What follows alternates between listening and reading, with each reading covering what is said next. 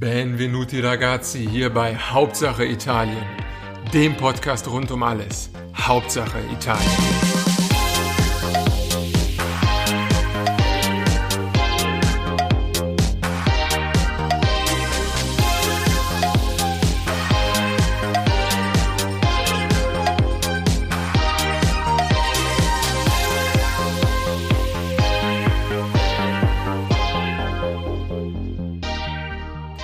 Willkommen zurück hier bei Hauptsache Italien zur zweiten Wirtschaftskontroverse, nachdem wir uns ja in Folge 1 bereits die Staatsschulden ausgiebig angesehen haben und auch gesehen haben, dass viele der Vorurteile, die man beim bloßen Blick auf die Höhe der Staatsschulden bekommt, gar nicht immer auch in der Realität zutreffen müssen, wollen wir das gleiche Vorgehen im Grunde heute für den italienischen Reichtum durchführen. Das heißt, wir schauen uns natürlich an, einerseits, wie ist der Ist-Zustand, das heißt, wie hoch sind auch die Gehälter und wie hoch sind auch beispielsweise die Bestandsgrößen, das heißt, das Vermögen der Italiener insgesamt pro Haushalt, pro Person. Und äh, das schauen wir uns ganz in Ruhe an. Im zweiten Schritt gehen wir dann auf die Relation zum Rest Europas, im Partikularen natürlich zu Deutschland und wollen da natürlich gewisse Rückschlüsse draus ziehen. Und als letztes schauen wir uns dann nochmal klassische Mythen an im Umgang mit Einkommen, mit Einkommensungleichheit, mit Umverteilung. Und äh, ja, ich hoffe, da euch die ein oder andere interessante Erkenntnis mit auf den Weg geben zu können. Wenn es hier und da etwas statistisch wird, seid gewiss, es ist alles im Rahmen. Ich mache keine VWL-Vorlesung und äh, werde das Ganze natürlich auch entsprechend verlinken, sodass ihr da selbst, wenn die Begriffe etwas komplex wirken, dann könnt ihr es definitiv nachlesen, euch auch nochmal da vergegenwärtigen. Und äh, eine Sache aber vielleicht noch, bevor wir jetzt reinstarten.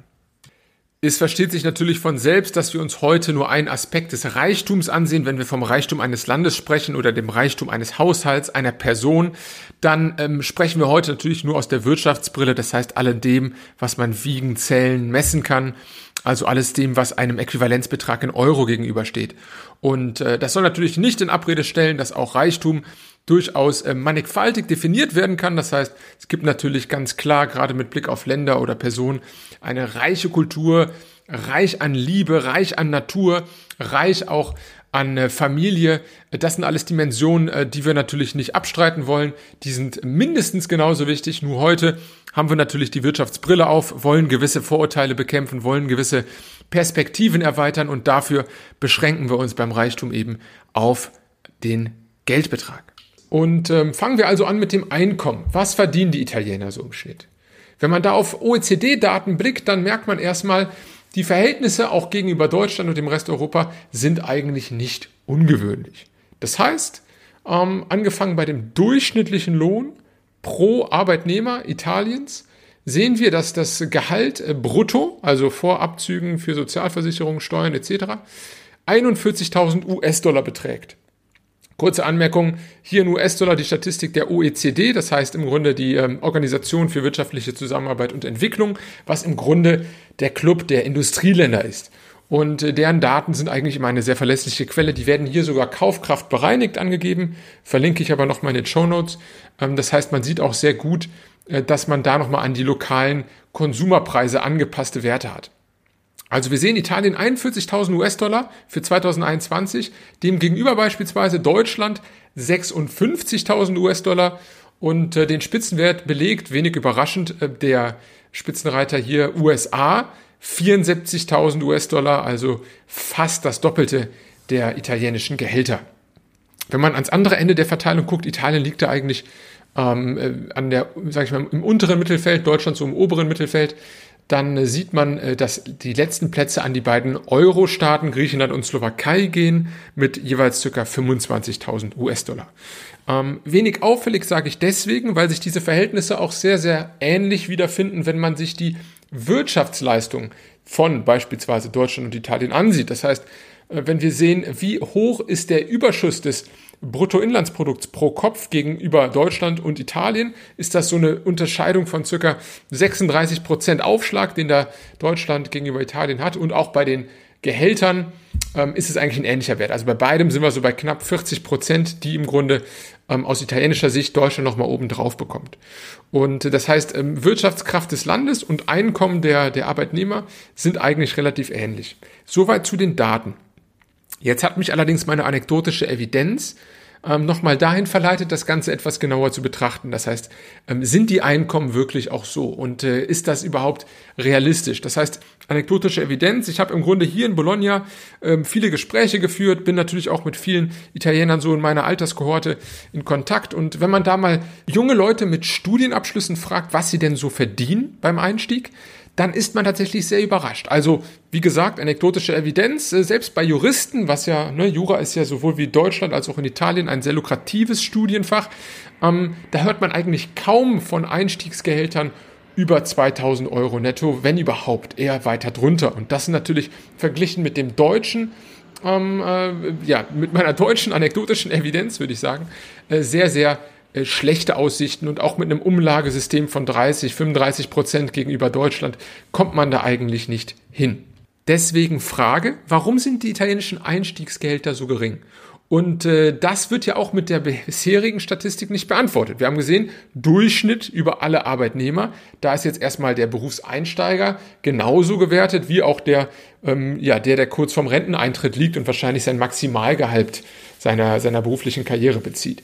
Und äh, das ist tatsächlich auch mit Daten belegbar. Das heißt, Italien schneidet im Vergleich mit allen 15 westeuropäischen Ländern, was Einstiegsgehälter angeht, am schlechtesten ab. Das heißt, unter allen westeuropäischen Ländern im Grunde, 15 sind es hier aufgelistet, ähm, hat Italien im Grunde das niedrigste Einstiegsgehalt, an der Spitze die Schweiz und am Schluss Italien, obwohl viele dieser Länder ähm, tatsächlich hinter Italien liegen, was das Durchschnittsgehalt angeht. Das heißt, wir sehen sehr gut, dass die Gehaltsbildung ähm, tatsächlich hauptsächlich über ältere Kohorten funktioniert und dieses hohe Durchschnitts, relativ gesehen hohe Durchschnittsgehalt eigentlich sehr, sehr wenig durch junge Leute sich zusammensetzt. Und äh, das ist natürlich auch ein Thema, wenn man sich nochmal vergegenwärtigt, das Phänomen der Jugendarbeitslosigkeit oder Perspektivlosigkeit junger Italiener, was ja oft dann auch zum Brain Drain führt.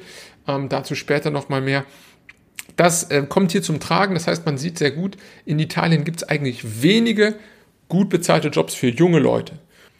Also, die ersten zwei Fakten. Fakt 1, das Durchschnittsgehalt ist eigentlich relativ zur Wirtschaftskraft plausibel. Fakt 2, unverhältnismäßig viel dieses Durchschnittsgehalt stammt allerdings nicht von jungen Leuten. Das heißt, junge Leute sind im Grunde, was die Partizipation an dem Durchschnittslohn angeht, relativ stark außen vor gelassen.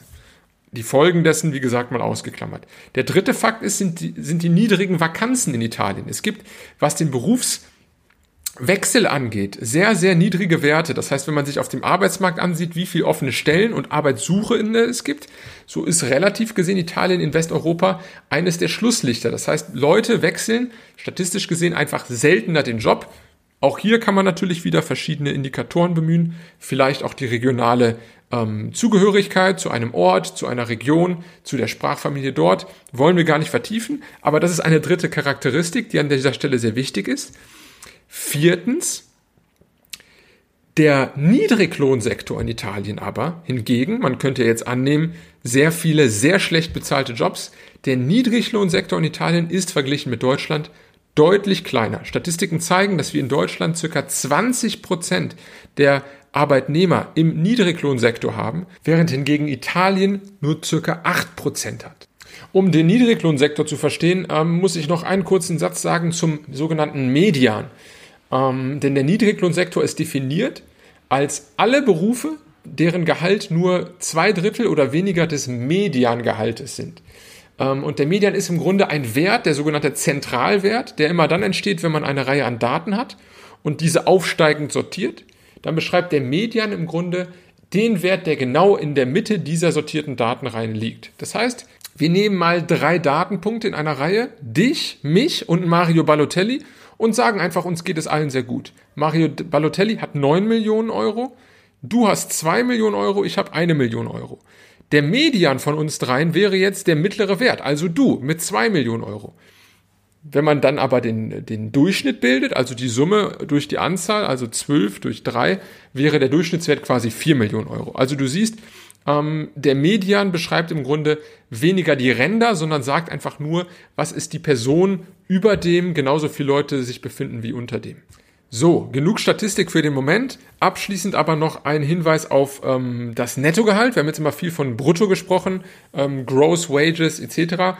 Ähm, am Ende interessiert uns natürlich auch nur das, was Cash in die Tash geht. Und äh, das ist wenn man auch die Steuern und Abgaben eben berücksichtigt und hierbei sind die Unterschiede gar nicht so groß. Also genauso wie Deutschland hat auch Italien ein progressives Steuersystem, äh, wo je nach, ähm, je nach Bruttogehalt eben der marginale Steuersatz immer weiter anwächst in verschiedene Brackets äh, bis auf über 40 Prozent. Und äh, auch bei den Abgaben sieht es eigentlich relativ ähnlich aus, während wir in Deutschland so im Schnitt laut der Bundeszentrale für politische Bildung 14,4 äh, Prozent Abgabenlast haben. In Italien liegt das Ganze so bei circa 13 Prozent.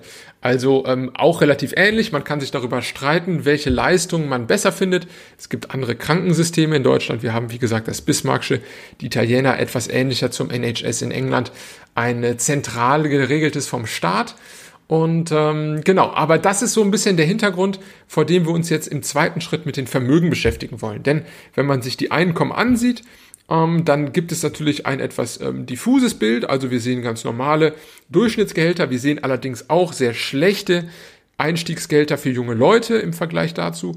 Und wir sehen auch interessanterweise aber sehr wenige Niedriglohnjobs, also Berufe in äh, sehr, sehr prekären Verhältnissen.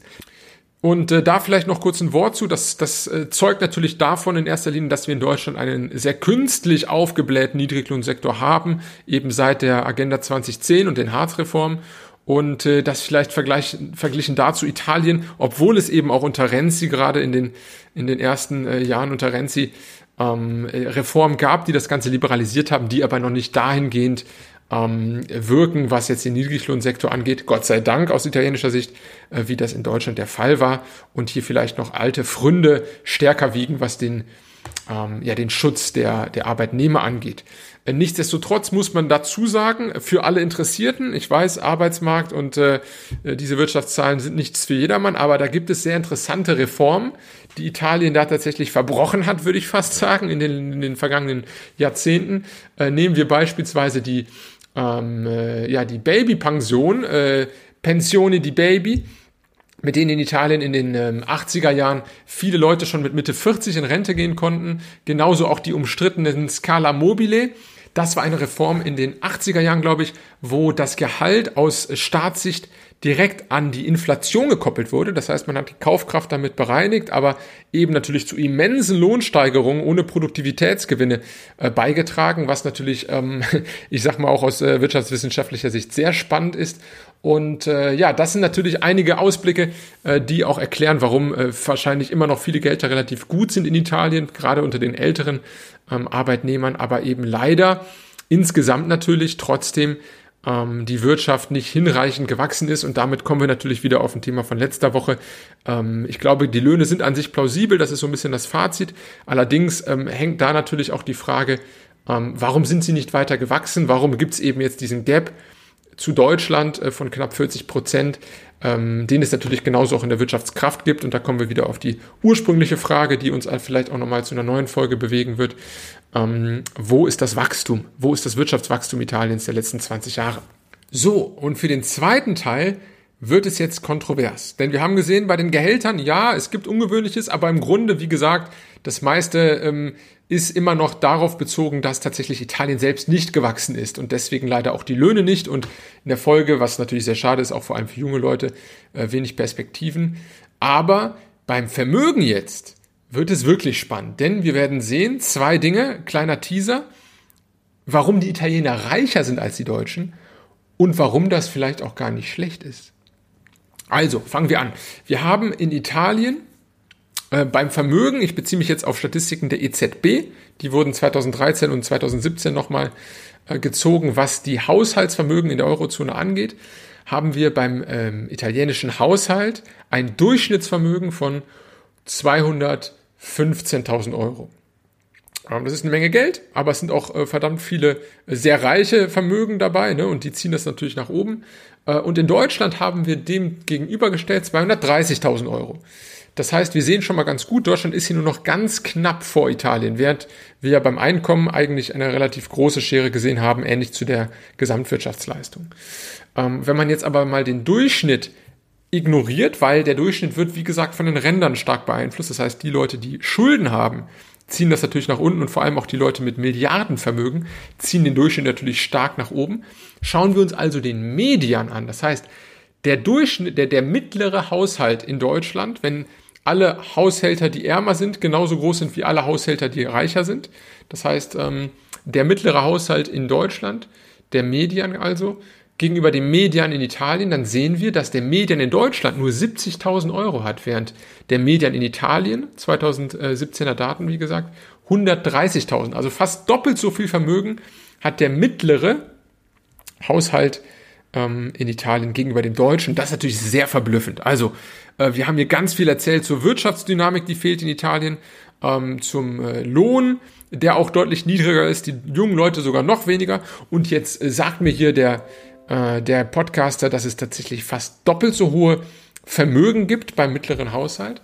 Ähm, das ist tatsächlich eine sehr interessante Statistik und man sieht ja auch, dass nicht Italien der Ausreißer ist, sondern dass tatsächlich Deutschland der Ausreißer ist. Denn unsere Vermögensungleichheit ist ungewöhnlich hoch und die Vermögensungleichheit in Italien ist verglichen mit den anderen Euro-Ländern eigentlich relativ normal. Das heißt, die ärmere Hälfte der Italiener hat äh, im Schnitt 42.000 Euro, während äh, in Deutschland dieser Wert ähm, nur 12.000 Euro beträgt. Und äh, das ist natürlich schon äh, erschreckend, wenn man vielleicht nochmal Frankreich vergleicht. Da sind wir so bei knapp 30.000 Euro. Also man sieht, die armen Italiener, nicht die armen generell, sondern die ärmeren innerhalb Italiens sind verglichen mit uns immer noch deutlich reicher.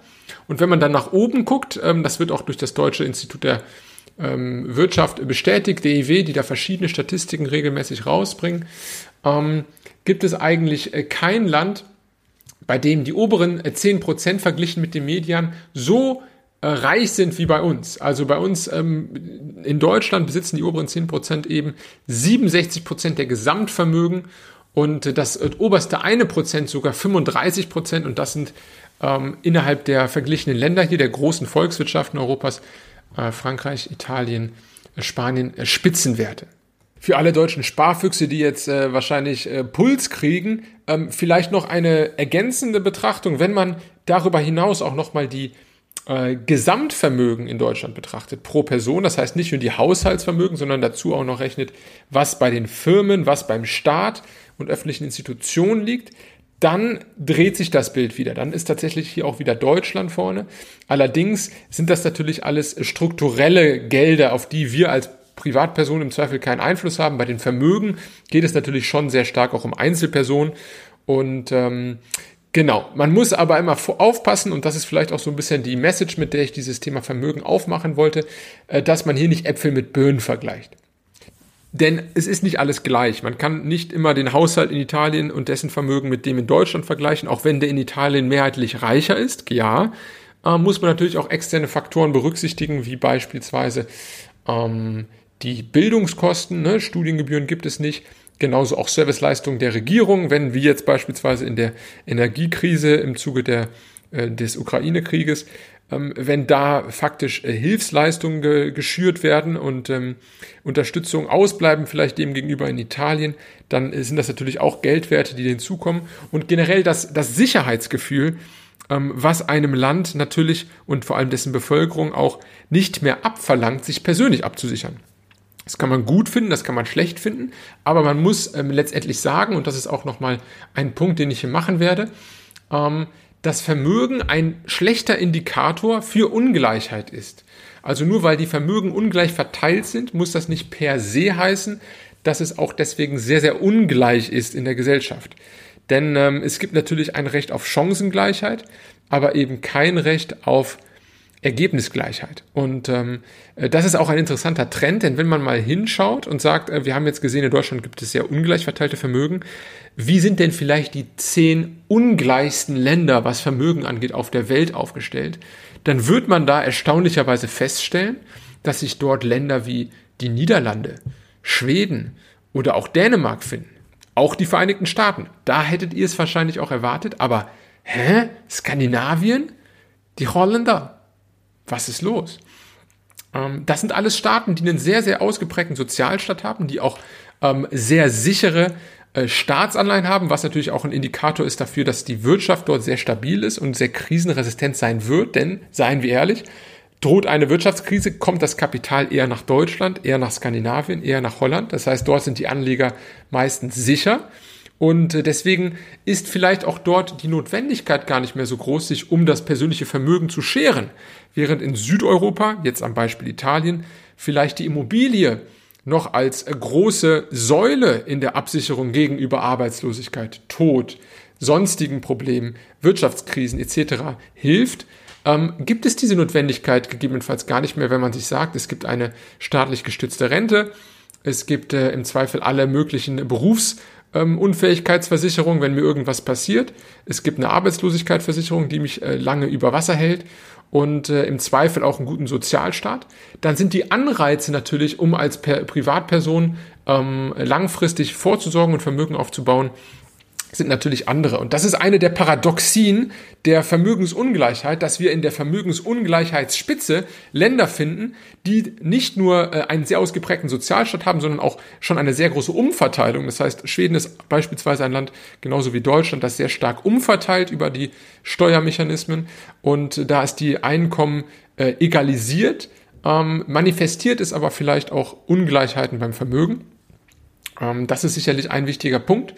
Ähm, hier gibt es auch äh, verschiedene interessante Forschung von beispielsweise Professor Dr. Bütlers, eine Schweizer Professorin, die sich mit dem Thema ausgiebig beschäftigt. Ich verlinke auch mal einen Artikel von ihr, äh, die da auch ein interessantes ähm, Gedankenspiel aufmacht, denn jeder, der Geschwister hat oder Kinder, ähm, der wird wissen, beim Thema Taschengeld ähm, mit gleichen Kindern gibt man beiden das gleiche Taschengeld, dann wird man feststellen, wie ungleich sich doch auch äh, Individuen entwickeln und äh, wer es auf den Kopf haut und wer vielleicht äh, zurücklegt für den großen nächsten Kioskbesuch. Ähm, und äh, das sind natürlich alles Dinge, die, die dann erst auch möglich sind, wenn die Außenfaktoren, die Ungleichheit im System vielleicht reduziert werden, denn dann kommen individuelle Entscheidungen zum Tragen. Und äh, ja, abschließend vielleicht ein kurzes Gedankenspiel für alle Fußballfans. Ich versuche natürlich immer so ein paar äh, Anekdoten hier einzustreuen. Mario Balotelli hattet ihr schon. Ähm, die Frage bei solchen Ungleichheitsdiskussionen ist ja zum Beispiel auch, ähm, wem ist denn geholfen, wenn jetzt beispielsweise Cristiano Ronaldo aus Spanien nach Italien wechselt oder gewechselt ist? Dann hat er erstmal in Italien die Ungleichheit der Vermögen erhöht und in Spanien reduziert. Das heißt, in Italien wurde es ungleicher. Genauso hat er aber natürlich auch in Turin mehrere Jahre gelebt, hat dort äh, Umsatz äh, gemacht hat, da vielleicht auch Attraktivität erzeugt für, für weitere Leute, ähm, um nach Italien zu kommen, um hier vielleicht auch ähm, das Kaufverhalten anzuregen. Also es gibt viele Gedankenspiele. Das gleiche Fußballbeispiel könnte man vielleicht in Deutschland auch machen mit reichen Deutschen, die in die Schweiz auswandern, wie äh, der Hamburger Mäzen, Herr Kühne äh, etc. Das heißt, ähm, nur weil etwas natürlich die Ungleichheit verändert, ähm, kann es natürlich auch trotzdem noch positive äh, Kausaleffekte auslösen. Also ganz viel ähm, monologisieren wieder hier. Ähm, was ich eigentlich in der Quintessenz festhalten möchte, ist ja, Italiener sind mehrheitlich im Haushaltsvermögen reicher als Deutsche. Nein, das ist nicht per se ohne jede Erklärung. Deutschland ist da vielleicht nochmal ein Sonderfall. Wie gesagt, riesiger Niedriglohnsektor, reicher Staat mit äh, viel Serviceleistung und vor allem auch ein sicherer Bankensektor mit garantierten Kreditvergaben. Ähm, das sind alles Faktoren, die gibt's nicht so in jedem Land, vor allem nicht in Südeuropa. Und da kommt natürlich dann das persönliche Vermögen zum Tragen. Genauso auch das Vertrauen in eben diese Institution. Das heißt, wer einmal großes Vertrauen in seine lokale Sparkasse, den lokalen Bürgermeister und vielleicht auch den äh, dahinterliegenden äh, Bundessozialstaat hat, der ähm, muss vielleicht gar nicht mehr persönlich so stark vorsorgen äh, gegenüber jemandem, der wie in Italien vielleicht ähm, durch Rentenreform immer wieder auch länger daran äh, gehalten wird zu arbeiten, wo sich Gelder und Leistungen verschieben, wo viel passieren kann, wo auch eben äh, Wirtschaftskrisen immer wieder mal, wenn man zumindest die Kurse am Anleihenmarkt sieht, ähm, äh, mit eingepreist werden in die Bewertung Italiens. Und das sind alles Faktoren, die einen da natürlich auch zu zwingen, Steuern zu zahlen. Und ja, ich weiß, ein großes Argument habe ich jetzt ausgelassen, was viele auch immer wieder kriegen. Ähm, ja, die Italiener zahlen ja auch keine Steuern. Da gibt's interessante Statistiken zu. Tatsächlich ist das auch ein Fakt, dass äh, ein großer Aus, ähm, ein großer Anteil der Steuerlast in Italien ausschließlich aus Arbeitnehmern und Rentnern besteht, also denen, die quasi nicht bescheißen können, mal hart gesprochen. Ähm, das ist ja sicherlich auch ein Faktor, den man nicht hinter hinterm Berg lassen sollte und äh, genauso natürlich auch das Mietsystem in Deutschland. Italiener mieten einfach ungern. Die Mietpreise hier sind verdammt hoch, wenn ich nach Bologna schaue und verglichen damit die äh, Kaufpreise eigentlich relativ niedrig, also Italiener sind einfach sehr eigenheimorientiert. Äh, das Mieten hat keinen so guten Ruf wie bei uns in Deutschland mit großen Sozialbauten, die es natürlich auch nach dem Zweiten Weltkrieg in allen Ecken und Enden gab, die auch qualitativ hochwertig sind mit einem guten Mieterschutz. Ähm, also es gibt viele, viele Faktoren, die äh, dazu führen, dass eben zum einen Immobilien attraktiver werden, aber genauso auch persönliche Vorsorge wichtig ist für den Haushalt in Italien und äh, gerade auch die Rolle der Familie. Ähm, deswegen würde ich sagen, lasst euch nicht lumpen von faulen Aussagen und äh, Parolen, wie beispielsweise, ja, die reichen Italiener, äh, gib ihnen kein Geld, wir Deutsche, wir sind schon arm genug, bloß keine Umverteilung. Man muss die Umverteilung nicht mögen, aber das ist zumindest kein Argument, um diese ähm, per se von der Hand zu weisen. Die Probleme sind dann doch meistens komplexer. Anreize spielen eine große Rolle und insgesamt muss man natürlich sagen, dass Italien einfach viele besondere Phänomene hat, die wir heute gesehen haben, sei es beim Einkommen, die schlechten Berufschancen für junge Leute, da muss man natürlich nochmal nachschauen, genauso wie auch das ähm, vielleicht auf den ersten Blick nachvollziehbare Durchschnittsgehalt, aber eben relativ ähm, zur Wirtschaftskraft nur nachvollziehbare. Und äh, das deutet ja wiederum darauf hin, dass eben beim Wachstum nochmal viele Fragen zu klären sind. Äh, was ist hier in Italien passiert die letzten 20, 25 Jahre? Warum ist man 30, 40 Prozent hinter Deutschland? Beim äh, Pro-Kopf-Wirtschaftsaufkommen. Äh, und äh, mit Blick auf die Vermögen haben wir vieles gesehen. Wir haben gesehen, dass faktisch eben die Mehrheit der italienischen Haushalte ärmer ist als in Deutschland. Wir haben aber auch genauso gesehen, dass hier vielleicht eher Deutschland aus der Reihe tanzt, was die ähm, Verteilung der, der Haushaltsvermögen angeht, durch viele Faktoren. Und nichtsdestotrotz haben wir auch festgestellt, dass Vermögensungleichheit nicht per se schlecht ist, denn die reine Ungleichheit als solches hat noch keine Aussage. Wie gesagt, Länder wie Holland, Dänemark, Schweden, die eine hohe Ungleichheit haben, ähm, haben aber vielleicht genauso auch ein großes Sicherheitsgefühl, was sie ihren Bürgern vermitteln, die deswegen auch eben keine Vermögen mehr anhäufen müssen. Und äh, diese Besonderheit habe ich hoffentlich ähm, deutlich machen können und würde sagen, wir haben viel angerissen, was sich nochmal vertiefen lässt. Das soll heute auch nicht die letzte Folge der Wirtschaftskontroversen gewesen sein, aber ich glaube, für heute reicht's erstmal mit Content. Statistik haben wir jetzt durch und ähm, ich hoffe, ihr schaltet nächstes Mal wieder ein, wenn wir die ein oder andere äh, wirtschaftliche Statistik die Banken können und lasst euch vor allem nicht von sehr, sehr einfachen Zahlen täuschen, denn wie fälschlicherweise Winston Churchill gesagt haben soll, vertraue keiner Statistik, die du eben nicht selbst gefälscht hast. Ihr wisst alle. Deswegen würde ich sagen an dieser Stelle, grazie mille, ciao a tutti e statemi bene.